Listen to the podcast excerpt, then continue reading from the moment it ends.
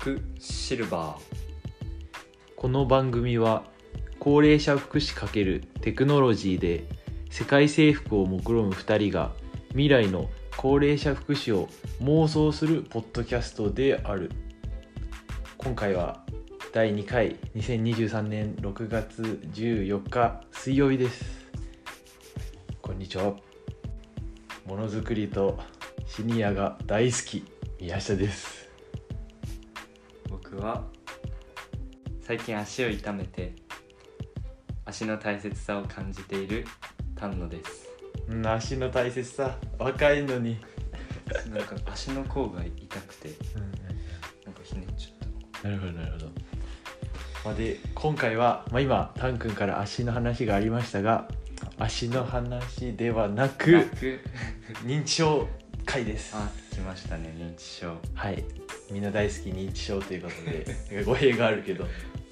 で今回も2つあの1つスタートアップと1つはスタートアップではないんだけど今盛んに開発されてる1つのテクノロジー分野の2つを持っていきました。うん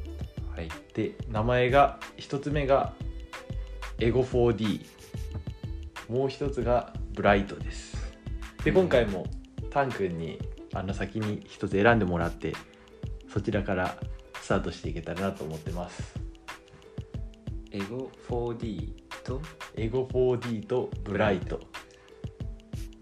じゃあブライトで。ブライト。ブライト。ブライトからブライト。わかりました。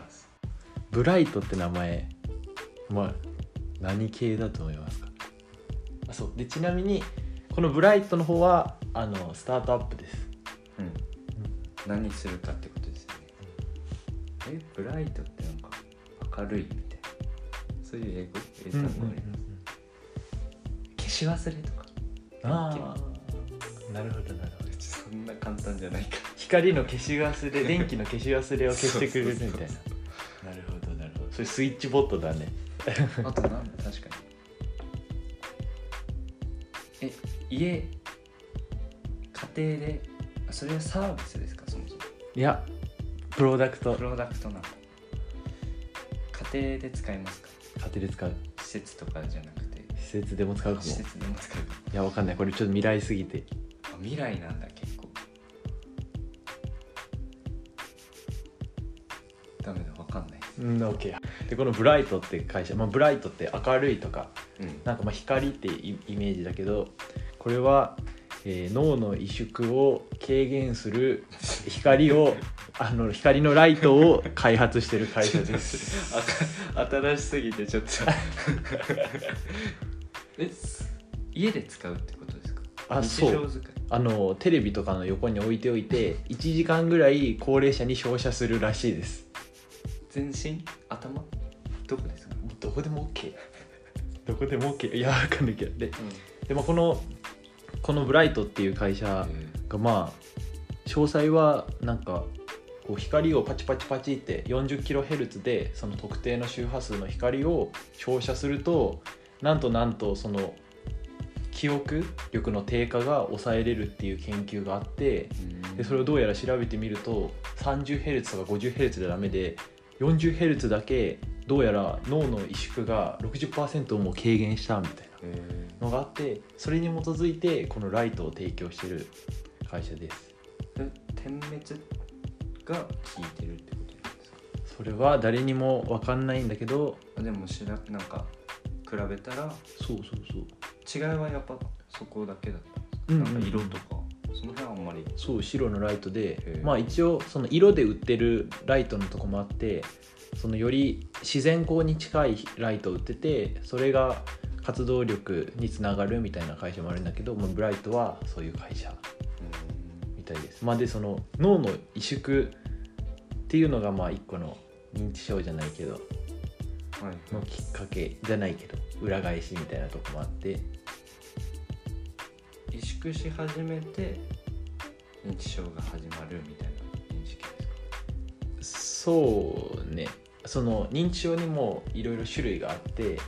萎縮していくことも一つの原因になるし例えば血が溜まって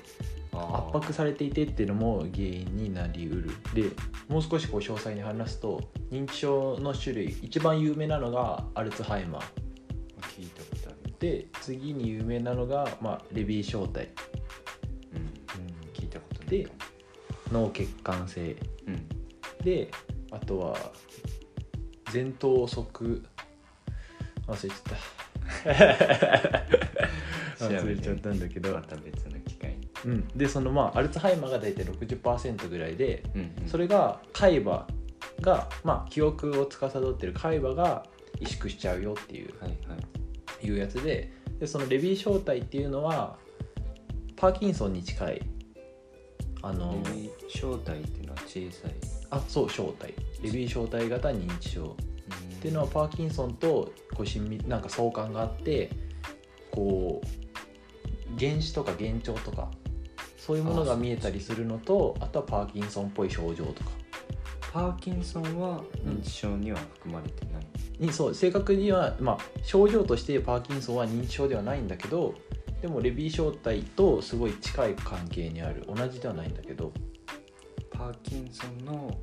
症状とレビー症症状が近いってことですか、いや症状は近くない。うん、症状は近くないんだけど。パーキンソンの症状はうん、何でしたっけ？パーキンソンの症状は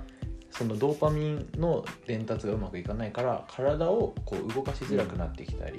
すくみ足が出たりっていうのがあって、うん。ただレビー小体は多分それと脳の中で同じ原理に近い原理で起こっているんだけど、うん。まあ、それがもっと視覚やもっと視覚とか、はいはい。その情報を処理するところに異常が起きててあの現現状であったり原子とかが見えるみたいなイメージ。なるほど。そう。でだから、まあ、この2つとかは、まあ、ある意味萎縮で萎縮とか、まあ、まだらになんかなっちゃったり萎縮だったりがその、まあ、認知能力の低下の原因なんだけど例えば脳血管性とかだとあの脳の血管が詰まっちゃって切れちゃって、まあ、その辺一帯に血が出ちゃって例えば血が溜まってそこに圧迫されてとか。はいはいそういう意味でそのその脳血管性は、まあ、切れちゃったとこの場所によって症状が変わってくるみたいな。だから認知症も脳のどこがどんな感じに変わってきてるかによって症状がそれぞれまだらに変化してくるっていう。でもちろんそれぞれがこう合わさってみたいなこともあるんですか？でその認知症の種類自体が合わさることは割と少ない。ああまあそれはどうだろうか、まあ、ただその認知症の判断自体もこう一概にい言うのがすごく難しくて、うん。こういう症状が出ていて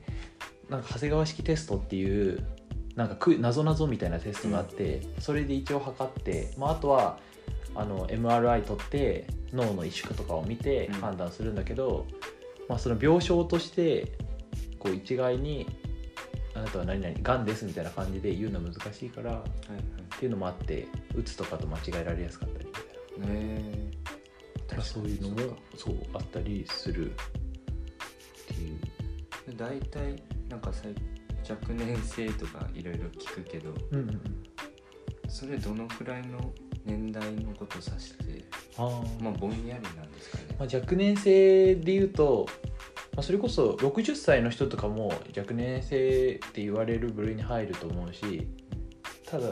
その若年性認知症とかの本を読んでると40歳とかの段階で発症しちゃうって人もいるみたいで、そうなんだ。そう。まあでもそれはまあやっぱり遺伝的なものもあったり、まあ、生活習慣的なものもあると思うんだけど、うんうん。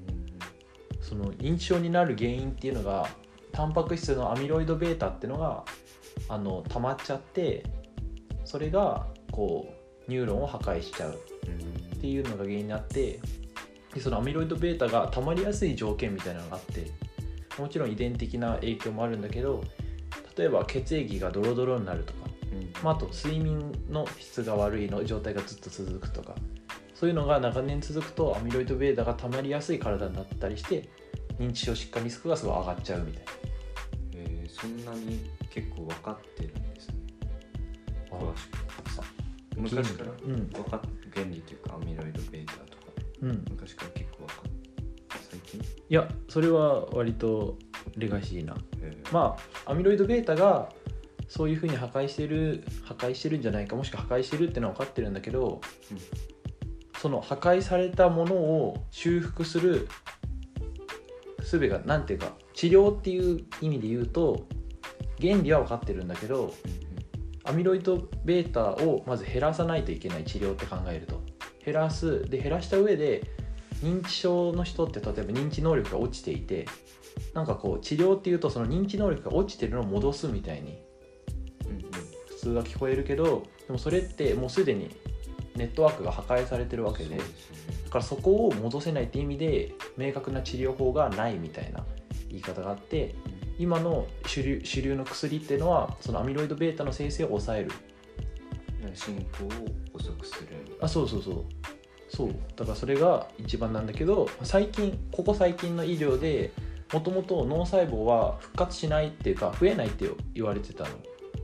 あのうん。高齢化してくると、うん。ただ最近はそうじゃなくてちゃんと新しい脳細胞が、まあ、どんな年になってもちゃんとできてるよねってのが分かってきて。だそういう意味でちゃんとアミロイド β の生成を抑えるプロセスがこう普及して、まあ、いろんな方法がある。薬飲んだりあとはな脳に音波当てたり。うん。それ東北大学とかやってるんだけど、うんうん。そういういろんな方法があってちゃんとアミロイド β が低い状態ですることができてかつちゃんと栄養をとって活発にしたらもしかしたら多少は向上するかもしれないみたいな、はいまあ、そういうのもあったりするけどまあ現状は明確な、まあ、認知症の治療法はない。もしかしたらならなくなりにくくその認知症になりにくくなる未来は見える見えてるんだけど認知症にすでになった人は救えない。しあの認知症になる人ならなならない人は多分高所得者層とかだと思うんだ。そういう治療に継続的にお金かけれてうん。っていうこともあって、まあ、そういう意味で認知症になる人は一定数出てくるからこれからも、まあ、そことどう向き合っていくんですかっていうのがあって、まあ、それを叶えるかもしれない一個の希望が、まあ、次のエゴ 4D はい。になります。はい。エゴ 4D エゴ 4D これ何だと思う？なんか未来感強めの名前で。これちなみに本名は？あ本名。エゴセントリック 4D パーセプション。なんかそれっぽいカタカナがいい。フォ 4D 主体 4D 認識みたいな。これあの会社の名前とかじゃなくて技術の名前技術のプロジェクトの研究テーマの名前。で一応この主体はメタ。えーあのいやなん Facebook かのメタ 4D って聞いただけでもなんかこの意識がこう飛び出て メタバースの空間に残り続けるみたいうーん。すごいすごいいい線いいかも。答えは？答えは、えっと、主観の映像を元にした AI 技術の構築っていうのがあの端的な答えでうん。まその主観に基づいた AI の AI を構築することによって例えばその人のエピソード記憶とか、まあ、例えばこう何々に何々をしたとか朝起きて今トイレしたとか分かんないけど、うんうん。まあ、そういうエピソード記憶であったり例えばもうすでにこれをしていて間違った行為をしようとした時にそれはもうしたよみたいな。お鍋にお砂糖を入れようとしててでもあなた入れないといけないの塩だよねとか。うんそういうところにまでつなげれるんじゃないかっていう意味で主観映像の機械学習っていうのがこのエゴ 4D ああなるほど。あでも僕勝手になんか保存とかそっちのことばっか考えてたけど、うんまずその映像をまあ解析みたいな。何してるかを AI であれしてその情報を例えばそのもうやったことはやらないようにとか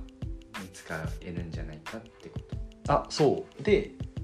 その使えるんじゃないかっていうのがまあ一個のこの技術のベンチマークとして設けてあって、まあ、最初がこの視覚でその一人称の映像から映ってるものを判定する。何が映ったよとか、うんフライパンが映ってるよというラベリラベリングをするのが1個。でその次が、まあ、そのラベルに対して時間と、まあ、ものとその動作の流れのそれぞれのラベルを用意して、まあ、それをクエクエリっていうんだけどデータベースとかでこう引っ張ってくるときに検索する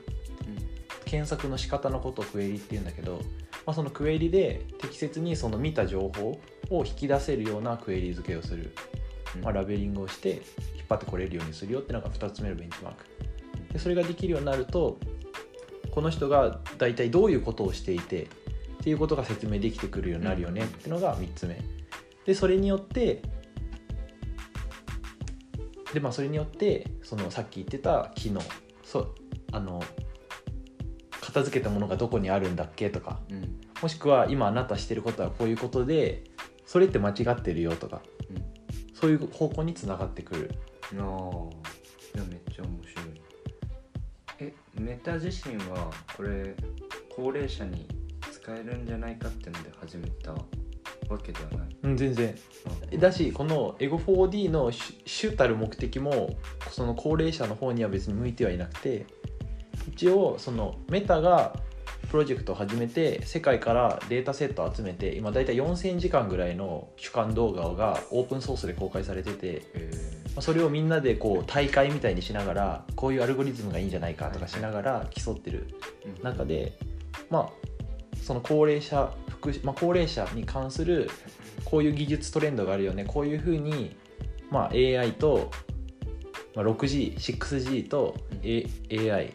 といろんな技術が絡んでくるとこういうふうに課題を解決できるんじゃないかみたいな研究の中でそういえばエゴ 4D をディメンディメンティアっていうのは、まあ、認知症、まあ、特にアルツハイマーの認知症に向けて使えるよねっていうのがまあ本当にこの半年ぐらいでのうん。その分野でのちょっとした種みたいな。確かに熱い分野だと分野に見えるめちゃめちゃ。そうだからもしかしたらまあでこれがその認知症の、まあ、特にアルツハイマーの人の生活をどれだけエンパワーできるかっていうのが僕すごい話したくて聞きたい。アルツハイマーのだからこあのこれがないというか今行われてるのはその横に寄り添ってそれもうやったよとか。うん。今はこれをやってるんだよみたいな毎回教えるみたいな。うんうんうん。サポートの仕方ってことですか？そうそうだね。それが、えっと、実際に現場である、まあ、体が元気なんだけど認知能力が落ちちゃってて、まあ、例えば介要介護1とかで、まあ、生活支援っていう枠でこう物の準備とか片付けとかを、まあ、一緒にヘルパーさんが横に立ちながらその本人がでもこう意思選択して体を動かすようにこう、なんていうか促しながら一緒にやるっていう枠があるの。うん枠？あのサービスの介護支援の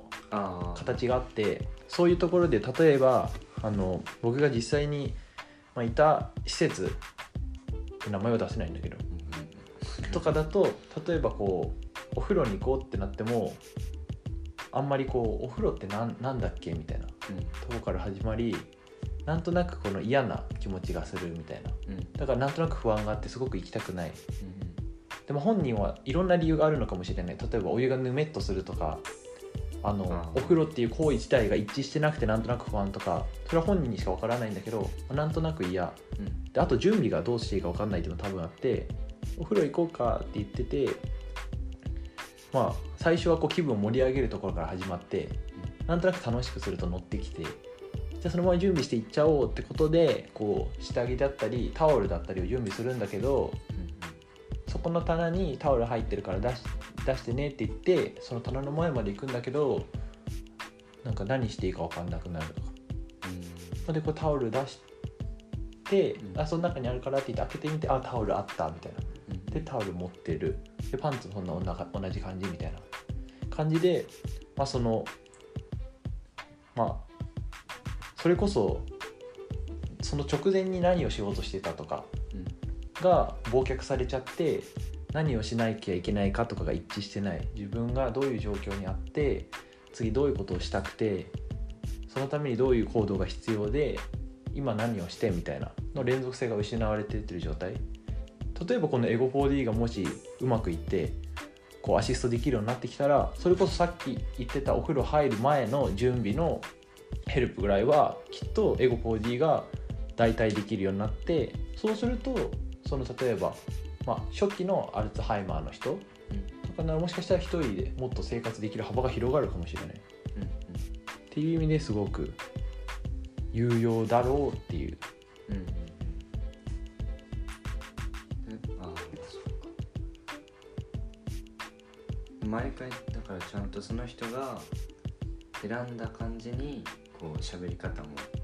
工夫しなきゃいけないうん。しうん。それって結構同じくだりを例えば毎日のようにやるとかうん。そんぐらいのなんていうんだろう。そんぐらい忘れてっちゃうものなんですか？うん、そうだね。まあそれこそその人のどれぐらい認知能力が落ちてきているっていうのにはよるんだけど、まあ、毎回そうなる人ももちろんいるし、まあ、そうなった場合の理想が毎回そうやって寄り添ってその人の自尊心を傷つけないようにその人ができるだけある本当の意味で自立、まあ、だからヘルパーはそれを支援する形で彼女が主体となって動いてもらうっていうのが、まあ、理想、まあ、ただ時間もなかったりするから、まあ、結局は人によってはバババって準備して「はいはい行くよ」ってやっちゃう人もいたりして、まあそこがちょっと難しいところだしそういうふうにバババってする中で本人が例えばこうないがしろにされてるみたいな感じ方をするタイミングって往々にしてあってうんうん。でそういうのがあるとこう自尊心が傷ついたりする。でそういうのの積み重ねで、まあ、その周辺症状が出るかもしれないっていうのが言われてて周辺症状。そうえっとまあこれはか確実に正確な話ではないんだけど、まあ、その周辺症状っていうのはもしかしたらその人の内的な要因だけじゃなくてその環境との関わりの中で出てるかもしれないねっていうのがあってで周辺症状が何かっていうと例えばこうすごく怒りっぽい人になったりこう涙がずっと止まらなかったりこう徘徊に行く人だったりそういうのを周辺症そういうのを周辺症状っていうんだけどそれはもしかしたら環境とのインタラクションの中で出てるかもしれないよねっていうのがあってその面白い話があって哲学者のカントが実はその死の間際ぐらいは認知症だったんじゃないかみたいな。えでも、はい顔カントめちゃめちゃまあ哲学の巨匠だし、まあそのめちゃめちゃリスペクト周りからされてたから弟子たちもカントがボケ出してもあの何も言わないというかリスペクトを持ったままその元々のカントをしてるからはいはい。リスペクトを持ったまま接してたからそのカントの,、まあその老老後の時代期間で周辺症状みたいなものは全く見られなかったっていう。えのがあって。それはどうやって認知症かもそういうのがそういう症状というか、うん。忘れっぽいなっていうのはみんな見て思ってたけどあそうあの日記に書いてあったりカント自身のつけてるあの日記みたいなうん。詩みたいなのがすごいこう哲学的なことから日常の当たり前のことに変わりだしたタイミングがあったらしくて なんかそういうのもあってカントもしかしたらこの死ぬ間際認知症だったかもしれないよねみたいな。そうででもまあそのその人としての尊厳を保ってあげるってことがすごく大事。うん。いやそうねいやなんか思ったのは結構割と早めの段このなんだっけエゴ 4D うん。が導入できるようになったらなんか早めの段階からその自立してる段階から使ってって少しでもその自立できるのを長引かせるみたいな感じがいいなって思ったのはなんでかっていうとなんか途中でめっちゃサポートされてて急にそれに代替されちゃったらなんかなんか寂しくないかなみたいな。うん確かに。あ単純に温かみみたいな感じづらくなったりそうかもしれない、まあ、しもしかしたら、まあ、その今の介護業界の流れとして、まあ、人手不足は免れないしもしかしたらその社会保障のその財源自体圧迫してるからそこももっともっと圧迫されていくかもしれない。うん。で施設数も足りてきてないうん。言われててそういう中でもしかしたら体は元気なんだけど認知症の人は家で見ましょうねとかそういう風になる可能性もあってそういう流流行になる可能性もあってそういう場面ではもうビタビタにフィットすると思う。家で生活しないといけない。まあ確かまあでも自立ある程度自立してくれた方が周りもウィンウィンだしみたいな。に、うんうん。だから施設の中であのけ介助を受けれる人たちは、まあ、現状は困ってない。あんまり、うんうんまあ、でももしかしたらそこから漏れる可能性も今後十二分にある。社会的な情勢を見たら、まあ、そういう意味ですごく使えるし日本みたいに制度が整ってない国とかだと特に親和性が高いかもしれない。うん確かに。いやーそうね。なんかさっきのちょっと周辺症状のところでうんうん。ふとちょっと話全然脱線するんだけど。うんうんあのこの前結構前かな。なんか「ファーザー」っていう映画を見て。あわしも見た。あ見た。あれなんかこっちめっちゃ混乱してうわーってなるけどあでもあれああいう感覚なんだみたいうんうん。なであのおじいちゃんが最後なんか泣いちゃうみたいなのとか。確かになんかもうわけわかんなくてでなんか急に周りからしたら疲れとかも溜まってきて最初はだから一緒に家族と生活できててなんて言うんだろう。ある程度なんて言うんだろうな。自立もしててみたいなところだったけどだんだん症状が進んでその家族も見てられなくなって施設に入ってみたいなので。なんかそれがそうなんか自立させたいのはめっちゃわかるけど難しいなみたいなのとか、いやそうなんだよそういうのがなんかふと思ったな。うんうんうん。なんかこうそうなんだよね。周りも周りでこう負担になるしうんそういう意味である意味で制限しないといけないというか周りは周りで、今は特にそこが問題うん、だってなんかこの前話ずっと前に話してた気がして。うんうんうんうん。なんかそうそのまあ社会構造的にとかすごい社会福祉としてその介護とかっていうのはまあ今数自体が足りてないからそれがないと生きていけない人もいるかもしれないからそういう意味でふこう行き渡らせるのが先だみたいなのも絶対に間違いなくあるんだけどでも一方で本当に日本のその高齢者福祉ってその人権みたいなところを意識できてるのっていうと多分答えはノーでその本人主体じゃない介護主体の考え方が、まあ、多分中心になってまあそうだね。まあそれ仕方ない。し社会もそれを求めてるから。でもそうし人多分自分が思うに人がどんどん減っていく中でもっともっと人は、まあ、機械とかを使いながらその介護の介助をする効率を上げながらもっと多分介護保険とかが出るとこは人の4大介介助みたいなとこおむつかあのおむつ替えたりお風呂入れたりとかうん。そういうところに集中させるしかないと思ってて。うん。でそうじゃない情緒的なケアの方を例えば外部のサービスが入ったりもしくは機械とかなんかまあ IoT とかそういうものが絡んだりしながらこう住み分けされていくんじゃないかと思ってて。うんうん。少なくとも現状この情緒的なケアの方にはの方の会社はまあ儲からないというか苦しくなっちゃうっていうのが実際のところだからうんうんまあ、そういう意味で今の少しずつ現れてきた潮流がもっともっと拡大していくと思えばそういうふうに住み分けされていく、確かに。まあ、そういう意味でこうテクノロジーを使って彼らの本当のしたい姿であったり自立本当の意味での、まあ、機会含めて彼として自立できるいろいろ選択できる。そこにコミュニティとかの絶対に足りないといけない部分の支援が入ってうんキーパーソン家族がいてそこの負担を減らしながら本人も自分でできるからこそ尊厳が保てるみたいなそういう世界を作っていかないと少なくとも自分が今老後になったら楽しくねえぞと。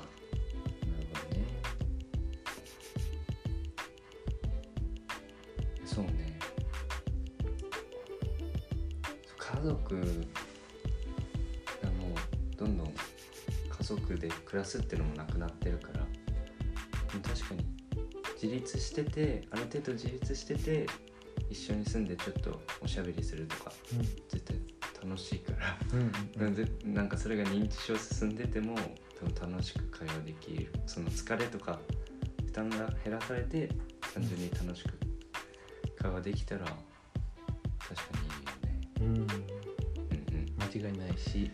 その何回も同じこと聞かれたりみたいな。うん。でこう心理的にすごいタフというか。なんだけどまあチャット GPT はめちゃめちゃ性格が良かったり みたいな。そういう意味でこう適材適所なとこもあると思ってて。そうね。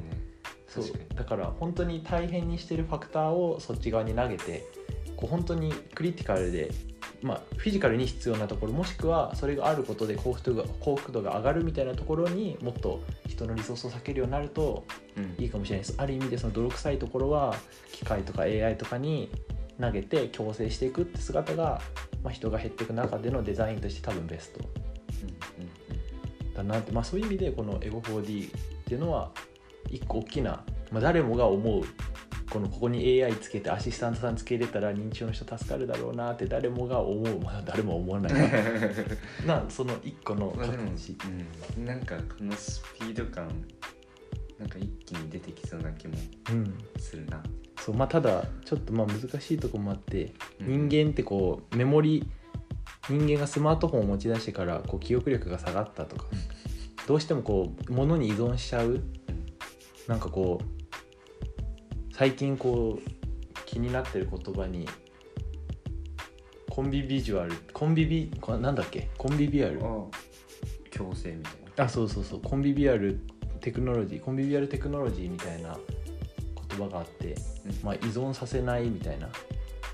まあ、ちょうどいい共生をテクノロジーと人間がテクノロジーの文脈で。あそうそうそう。そういう意味でだからこのエゴ 4D っていうのは依存させてしまう対象にはなるかもしれないから。確かに。ああこれなければだから人でももうギチギチでうん。これなければ成り立たないみたいなところでわかんないけど単純になんか電力が供給されないとかわかんないけど、まあしなんかそれで意思決定ベースがそこに取られちゃってそうそうそう。まあ悪い会社がなんか例えばめちゃめちゃアマゾンでなんか買うとか。そういうのもありそう。いやわかんないけど。まあある。まあでも、まあ、認知症の会話話ずれるから。まあ、これはまた他のとこに認知症の、まあ、買いだめ癖とオンラインとかそういうトピックもあって、そうね AI もむ難しいからね。うんうんまた別の機会にしましょう。また別の機会に、うん。まあ、したらそろそろ今回まとめいきますか。で今回のまとめ認知症は現在は治らないけどなりにくくなる未来はもう少し。もう一つ。エゴ 4D が発展すればもしかしたら認認知症の肩にヘルパーを乗せれる時代が来るかもしれない、うんうんまあ、この2つ。うん肩に。うん、この2つです。前回は「転倒」っていうテーマでスタートアップ2つ話してるのでもし聞いてない人がいたらそっちもチェックしてみてください。それではありがとうございました。